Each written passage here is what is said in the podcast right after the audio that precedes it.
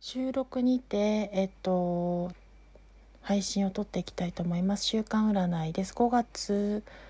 5日からの8日間ですので13日までとなっております。それでは読んでいきます。今回はエンジェルアンサーカード4枚とライダーズマンウェイトタロット6枚の計10枚で見ていきます。まずはエンジェルアンサーから読んでいきます。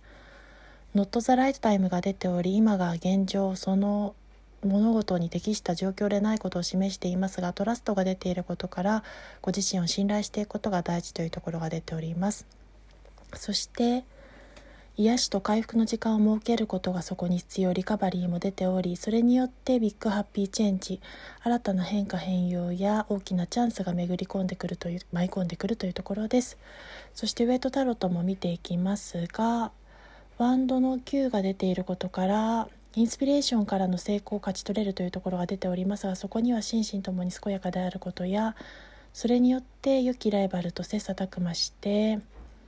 躍進して挑戦が叶っていくことにより第三者評価や賞賛を得ていくカードペンタクル3も出ています。そこには他者理解相互理解が深まり信頼愛情絆といったものがさらに強く一層強固になるというところが出ております。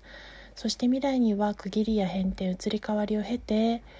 バンド10ですので重積苦労や重荷プレッシャーといったものを解放浄化していける手放していけると出ておりましたそれでは最後までご清聴ありがとうございました。